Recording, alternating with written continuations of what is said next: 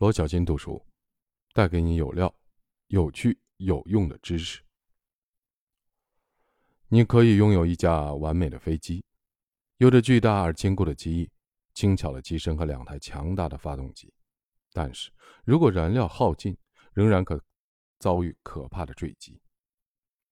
在企业中，银行里的可用的资金就是燃料，如果没有强大的现金流，飞机无论如何都会坠毁。重要的是，制定每一项决策时，都要问自己：这项决策将如何的影响现金流？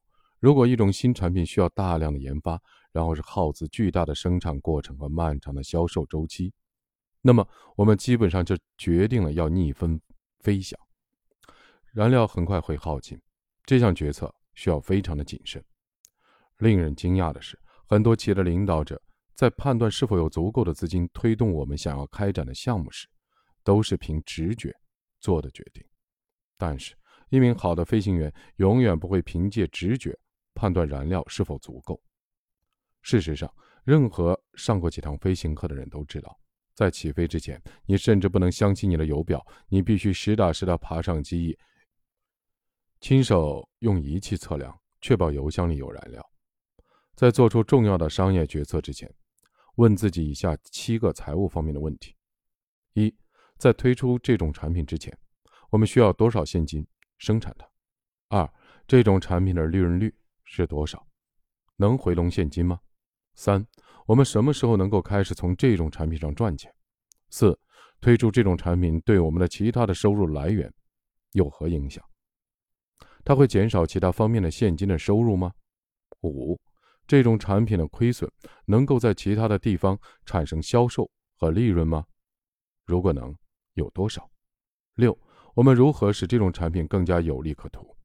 七，这种产品的哪个版本能够大卖？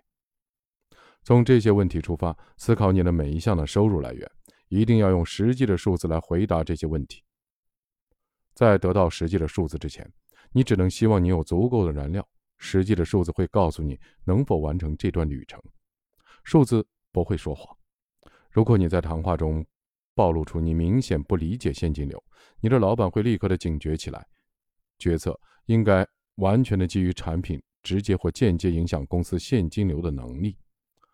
我把这种思路称为燃料过滤器，因为每项决策都要用这将如何影响现金流这个问题来过滤。你的每个决定都经过燃料过滤器了吗？这个决定将如何影响公司维持健康现金流的能力？今天的提示是：制定每项决策时，都要问自己，这将如何影响现金流。